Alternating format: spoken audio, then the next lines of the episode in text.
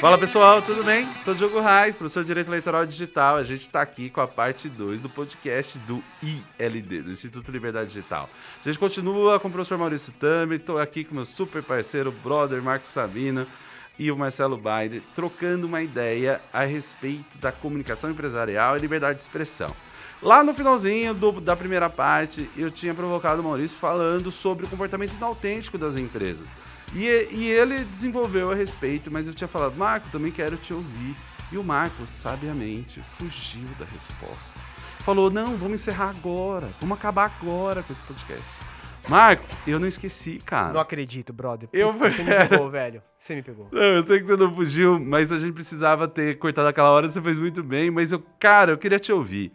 Me fala um pouco sobre essa ideia do comportamento faze- das fazendas de like e, e também sobre o, o conteúdo dessa fala. Quando a empresa eh, resolve disfarçar como se não era ela que estivesse falando, é uma outra pessoa.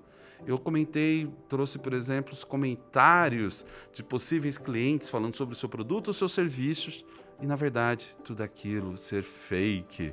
Diga aí, brother.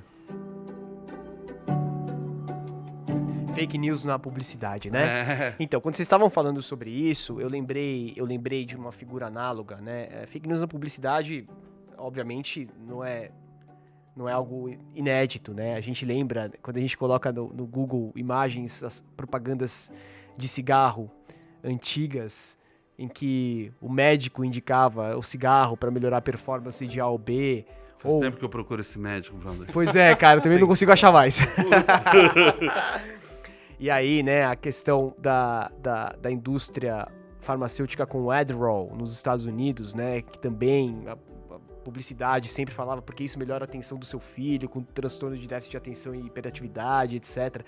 Então, é, a gente também não pode achar que os anunciantes são propriamente bonzinhos, né, e que não há mentira na publicidade. Tanto há que o próprio Código de Defesa do Consumidor ele tem é, é, três artigos especificamente tratando sobre a publicidade clandestina, a publicidade enganosa e a publicidade abusiva, né? Que são problemas relacionados tanto a você ultrapassar os limites da publicidade, no caso do abuso, ou você omitir ou é, dar uma informação errada no caso do erro, ou você não identificar a publicidade fácil imediatamente para o consumidor é, no caso da publicidade clandestina. E essa questão do comportamento inautêntico me lembra muito essa, essa no caso das empresas, me lembra muito, professor Diogo, essa, essa, essa necessidade de você fazer parecer para o seu público que é uma coisa, mas não é. Que é o que acontece, por exemplo, na publicidade patológica, na, na publicidade que é vedada pelo Código de Defesa do Consumidor. Me parece, Maurício, que e, eu, eu, eu enxergo muita similaridade entre esse tipo de situação e a publicidade clandestina. Porque se eu tenho comentários que são comentários contratados por uma companhia. É, No mínimo, estão disfarçados, né? Sim, No sim. mínimo. No fim das contas, é, é- aquilo se trata de uma publicidade, porque é uma comunicação. E é uma comunicação sobre a companhia, sobre o produto. Afinal de contas, existem teorias da firma em que a companhia é o produto ou serviço. Né? E se a gente for pensar, é assim mesmo, né? O que é a Apple? Ah, a Apple é a marca, etc. Mas a Apple, o que que é a Apple? São as pessoas da Apple? Cara, não, a Apple é a marca. A Apple são, é o iPhone, é o iPad. Então, assim, é- é- é, nesse caso, quando eu- alguém contrata alguém para falar bem da marca é, e não necessariamente aquilo corresponde à verdade, existe um problema. Quero lembrar para vocês também que isso.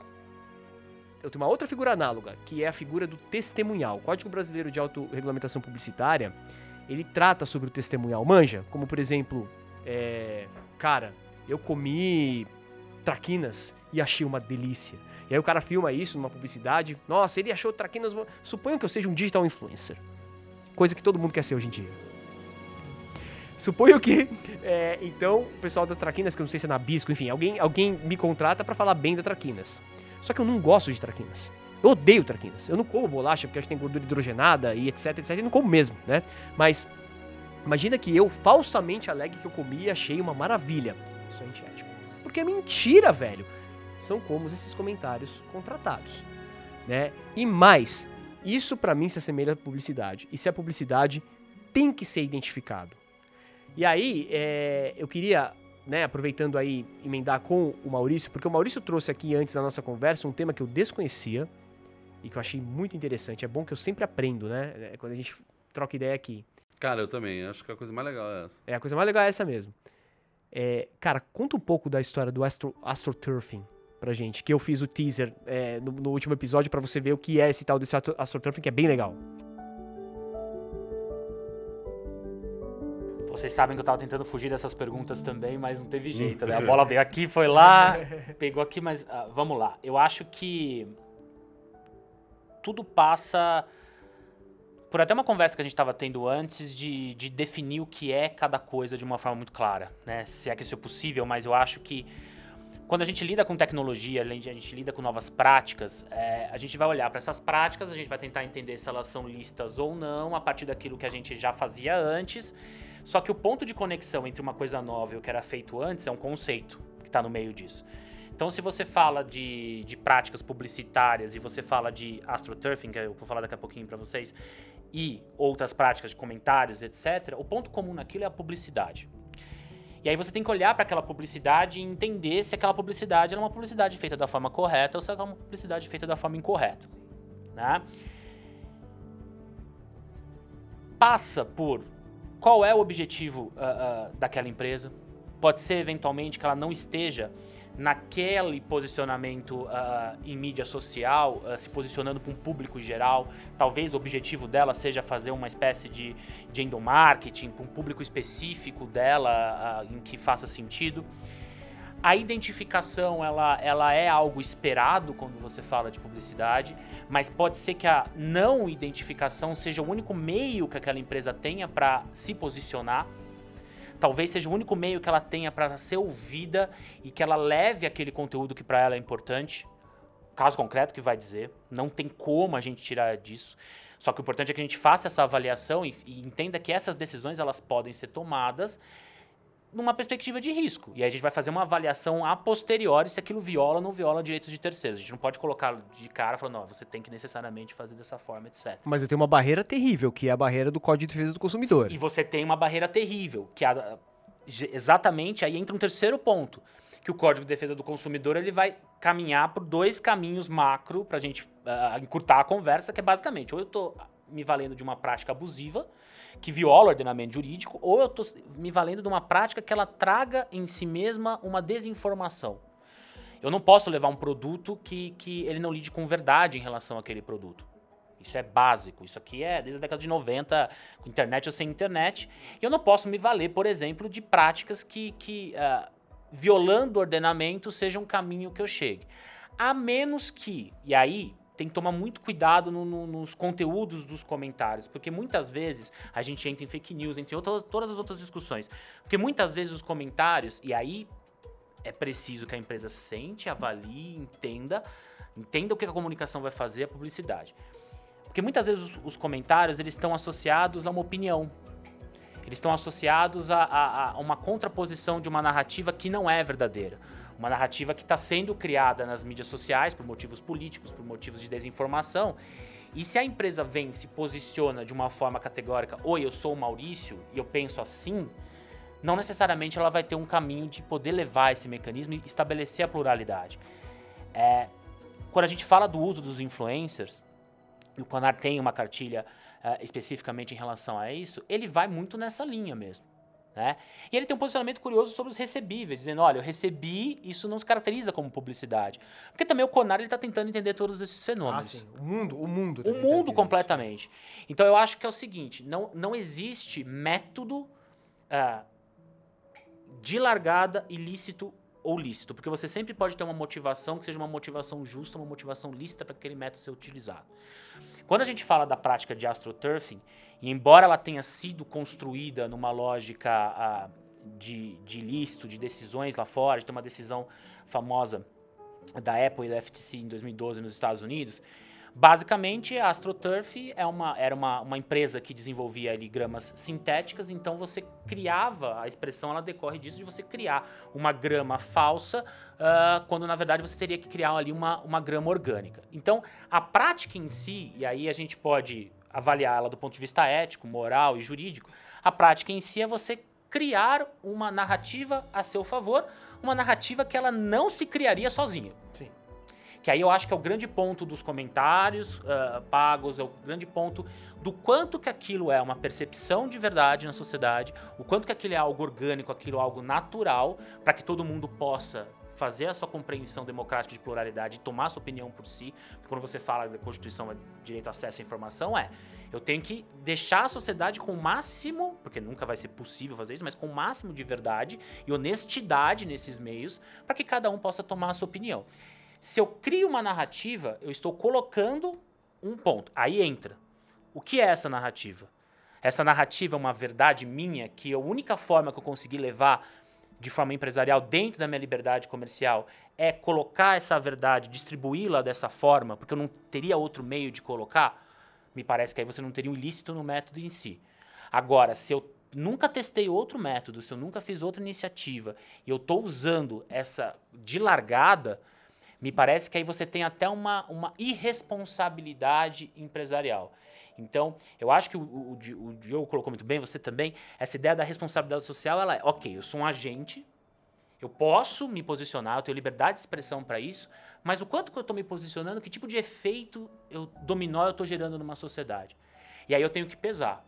Se eu já testei outros meios e não tem jeito, essa é uma técnica que eu vou ter que levar para levar essa mensagem, que é uma mensagem verdadeira, que é uma mensagem que está uh, mais prejudicando, a, a desinformação está mais prejudicando a informação.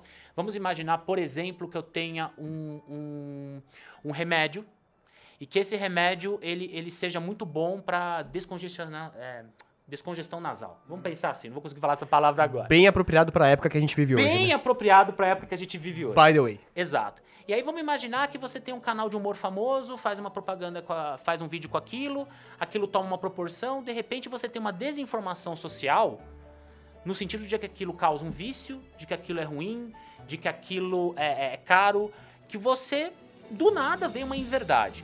Você já se posicionou, já foi no teu canal da empresa no Twitter, você já foi no teu canal da empresa no Instagram, no TikTok, já contratou um influencer para dançar. Você já fez tudo para dizer não, não é verdade. E você não consegue desconstruir essa desinformação. Você pode se valer da prática do astroturfing para criar uma narrativa que seja capaz de combater essa desinformação. Como que você vai dizer que essa prática é ilícita? Percebem? Interessante. Então, assim, é, o que a gente precisa entender é dar nome para as coisas, quais são as práticas e entender exatamente por que, que ela foi feita. A gente não pode pegar uma prática de largada e entender que ela é ilícita, como uma conta inautêntica, como anonimização. É simples? Não, não é. É uhum. muito difícil. As autoridades vão saber fazer isso? Talvez. Sim. Mas a gente tem que sentar e aí bater palma para esse momento de novo nosso aqui, para a gente conversar sobre isso. Isso tem que ser falado, porque isso está acontecendo por os mais diversos motivos, legítimos, ilegítimos, pontos ou não. O professor Diogo vai poder dizer melhor com ninguém. O ambiente eleitoral tem muito disso. É cheio disso, né? De você criar uma narrativa. A gente entra. Uma personagem e tudo é, mais. A narrativa é uma fraude necessariamente? Pois é. A, a, a inverdade nesse contexto. Qual o limite jurídico de que num contexto eleitoral a inverdade é permitido ou não. Uhum. Se eu lido com medicamentos, se eu colocar uma inverdade, é muito mais sério do que eu colocar numa disputa eleitoral uma inverdade. Aí entra aquela história, o direito tem que organizar o que é verdade ou não, como ele estabelece o controle. E aí, só que a gente só tá falando de tudo isso por quê? Eu acho que a gente começa a confirmar que sim, a pessoa jurídica tem liberdade de expressão, né? Então, porque ela pode se posicionar e essa liberdade, claro, ela pode ser contestada dentro de um abuso de direito ou não. Né?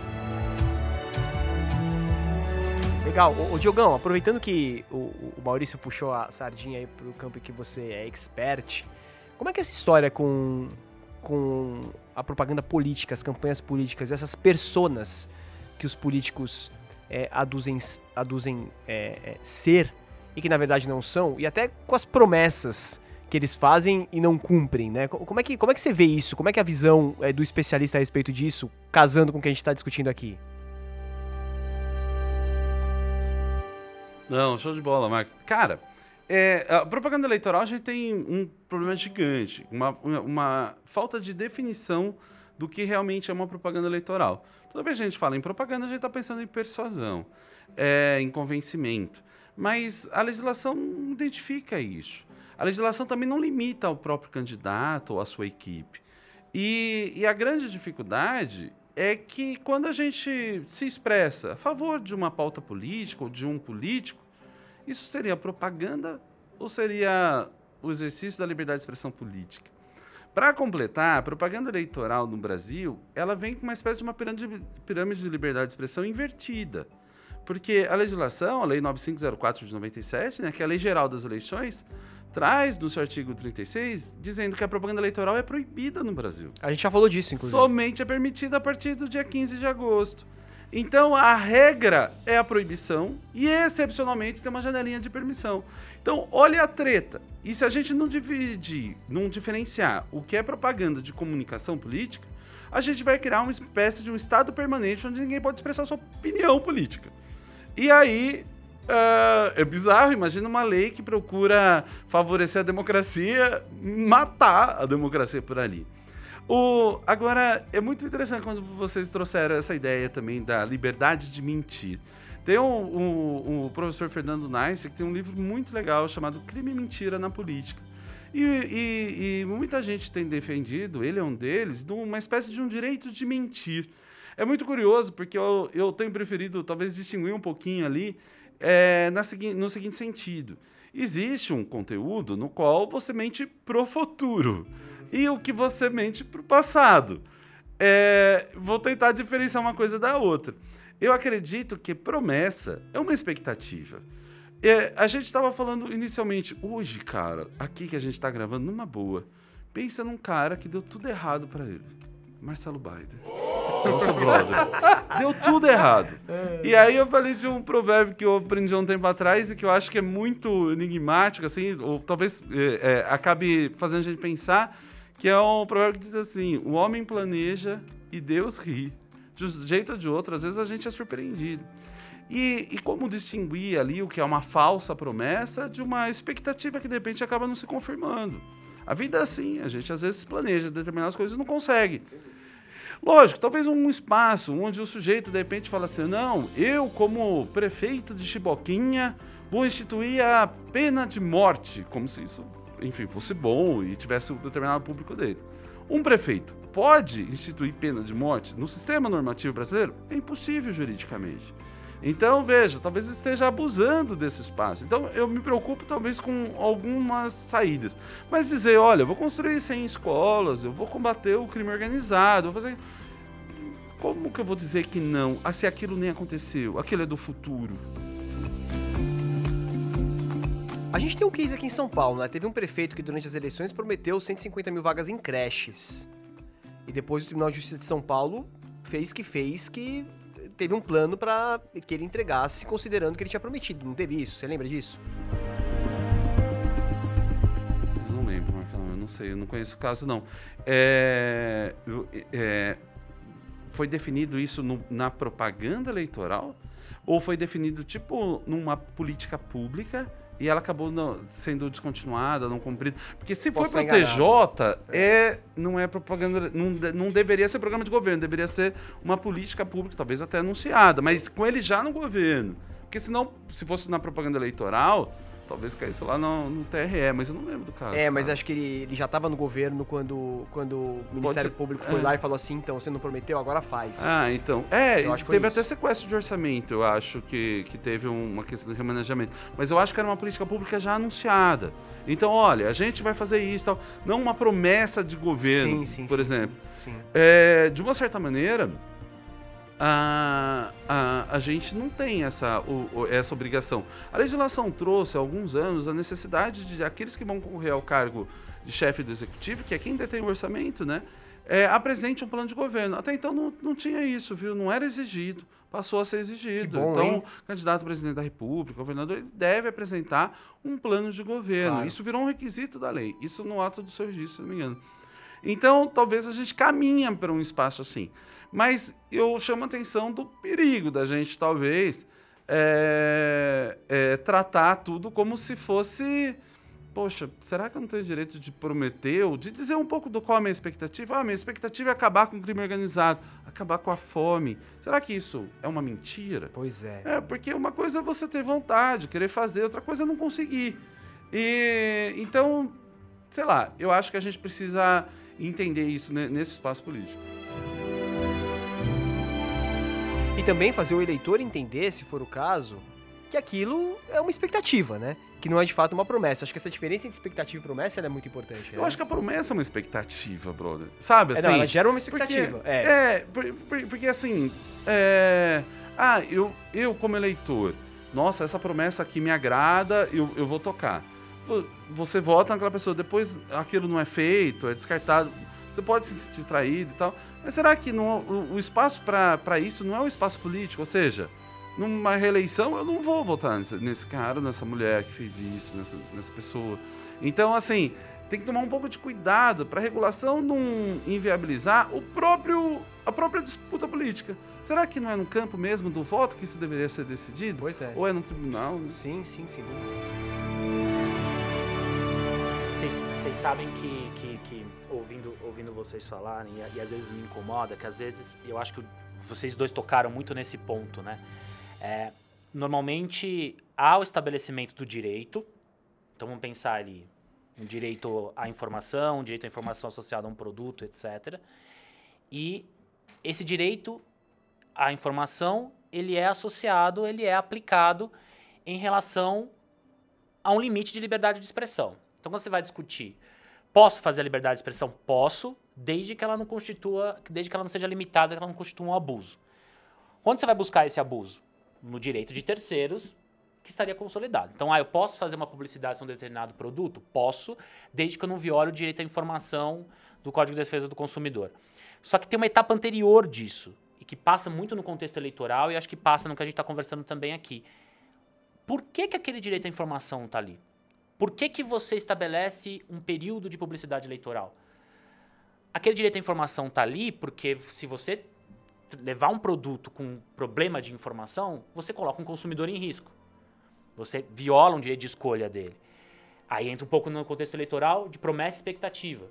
Até que ponto você está colocando um eleitor em risco em relação às expectativas geradas? Até que ponto você está vulnerabilizando ali o direito de voto dele de escolha? Sim. Então eu acho que a gente nunca pode, quando a gente diz sobre o abuso de direito, seja qual for, para entender se aquilo poderia ou não ser feito, ignorar o porquê daquele direito que está fazendo um diálogo com a liberdade de expressão. É, por que, que eu não posso mentir? Eu não posso mentir porque eu vou prejudicar alguém.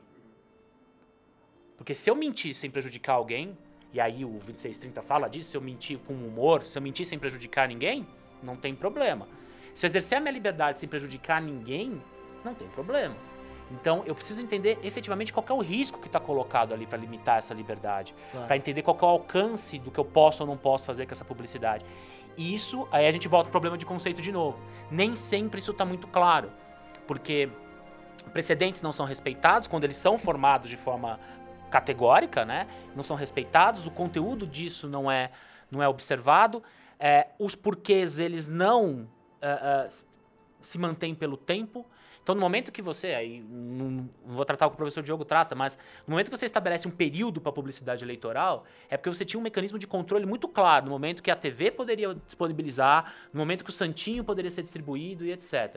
No momento que você pede esse controle de limite, o porquê é diferente agora. Então, como que a gente lida com um porquê diferente? A gente não está lidando com a mesma coisa. Então a gente tem que tomar muito cuidado nessa, nessa transposição. Você tem alguém que se posiciona, uma autoridade que se posiciona no Twitter, ele está se posicionando publicamente, ele está se posicionando pessoalmente. Ele faz isso fora de um período eleitoral, mas ele pode fazer, ele não pode fazer. Mas espera aí, o porquê é diferente. Aquele porquê foi estabelecido porque eu tinha um controle daquele período. Hoje eu não tenho mais.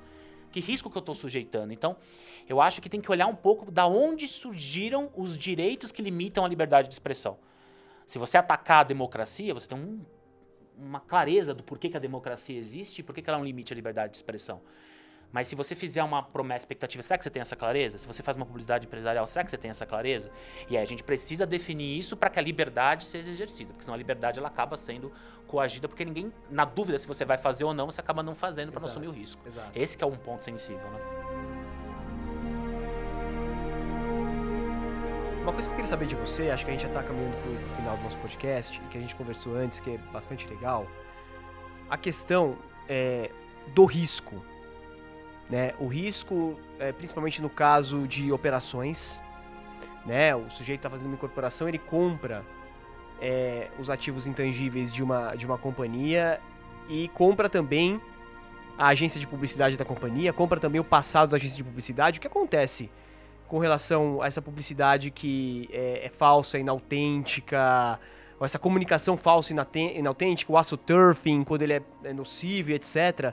Você acha que é, as marcas elas têm que ter uma preocupação com que todo esse passado que elas carregam também em termos desse tipo de comunicação? Totalmente, totalmente. É, eu acho que em toda operação, no momento em que você tem alguma atividade que pode significar um risco, você precisa olhar para aquela atividade para saber se aquele risco existe, qual o tamanho dele e se você está disposto a assumir comercialmente ou não, se você vai fechar o negócio ou não. Não acho que hoje a gente está num ponto de que eventualmente isso vai impedir a celebração de um negócio. Mas o que pode incomodar é que muitas vezes isso passa desapercebido. Então, como como que tá aquela persona publicamente? Ela tá com os negócios. Todo mundo vê. O negócio tá sadio, tem riscos jurídicos, porque olha todas as ações que existem, vê se tem riscos de práticas de passado de anticorrupção por causa da Lei 12846, olha cada vez mais infraestrutura de tecnologia para saber qual a maturidade disso e os riscos, e tem de olhar também como que aquela empresa está posicionada, como que a comunicação e a publicidade dela é feita. Ela faz diretamente? Ela tem controle disso? Porque no momento que você associa a sua marca a ela, a reputação ela cola, ela dá aderência à sua marca também. E aí você acaba assumindo esse risco. O que incomoda é não saber que tem que fazer isso. Mas se você quiser assumir, beleza. Ou mudar práticas. Então, olhar, ela tem uma comunicação interna, ela contrata, como que isso está contratado, existem limites contratuais é, severos para exclusão de responsabilidade, quais práticas são feitas, como que isso está colocado. É, cada vez mais a empresa ela vai se posicionar. E é a liberdade de expressão dela que ela se posicione. É, mas esse tem que ser olhado como um ativo. É impossível, ao meu ver, hoje você olhar uma empresa que tem um bom posicionamento público e uma empresa que tem um, um, ruim posicionamento público, um posicionamento público ruim, e você entender que elas têm o mesmo valor no negócio, ou que o risco é o mesmo, né? E você tem que olhar e entender como isso tá. Maravilha. Legal, cara. A gente tinha mais coisa para perguntar e mais coisa para falar, mas acho que não vai dar tempo, né? Cara, e eu acho que a ideia era essa mesmo. Era trocar um... um, um uma, bater um papo sobre tanta coisa é, que pode envolver esse tema. E talvez despertar o, a pesquisa sobre, sobre isso, o diálogo sobre isso. Eu acho que a gente vive um momento em que cada vez mais as empresas e a publicidade em si tem, é emotiva ela tem se posicionado e cada vez mais a gente percebe isso, inclusive nos campos ideológicos. Isso reflete em todos os cenários. E não adianta olhar só para um campo, cara, só para o comercial, ou só para a ética, ou só para o jurídico. É, é necessário compreender, acho que a empresa como um todo. Assim como não faz mais sentido a gente ter, talvez, médicos de joelho, a gente precisa ter médicos de pessoas. A gente poderia pensar na nossa atividade também como advogado, olhando para eh, a empresa de uma forma multiface e tentando encarar um pouco desses desafios. Meu, talvez a gente tenha menos sim ou não e, e menos quadradinho as coisas. Mas talvez também tá aí a razão da, da, da gente, da nossa carreira e de, da gente se desafiar e tentar compreender isso de forma ampla. Mas eu estou super feliz que isso rolou e que a gente pôde trocar essa ideia e tentar colaborar para esse debate. Eu saio sempre com mais dúvida do que eu chego e esse é o sinal que faz a roda girar. Mas, Maurício, eu queria te agradecer demais por isso, brother. Foi muito bom ter você aqui, tá sempre convidado, o podcast do LD tá sempre aberto para te receber, fica toda a minha gratidão aqui a você. E mais uma vez, ao Marcos Sabino, nosso super parceiro, nosso brother aqui, e o Marcelo Baider, o nosso amigo que hoje passou perrengues, mas chegou como um grande guerreiro e fez tudo isso poder acontecer. Mas eu acho que é por aí, Marcão. Ah, eu, é, acho que é isso aí, né? Faço as suas palavras as minhas, Diogão. E, de novo, queria agradecer bastante o Maurício. Ele trouxe questões é, bem inquietantes aqui pra gente, pra gente refletir mesmo, né? E de novo, a gente sai com mais perguntas do que respostas, como disse o Diogo. E, cara, muito obrigado, obrigado mesmo. Vai ser um sucesso. E conte sempre com a gente, meu. Obrigado de verdade. Imagina, eu que agradeço e eu acho que, assim, mais do que respostas, a gente tem que sentar e conversar sobre esses temas e esse espaço é fantástico. Contem sempre comigo naquilo que vocês acharem que eu possa contribuir de alguma forma, foi um prazer enorme. Legal, então não perca a gente no nosso canal, no YouTube, nas mídias sociais e no Spotify também, nos mecanismos de streaming que você já conhece, o podcast do ILD.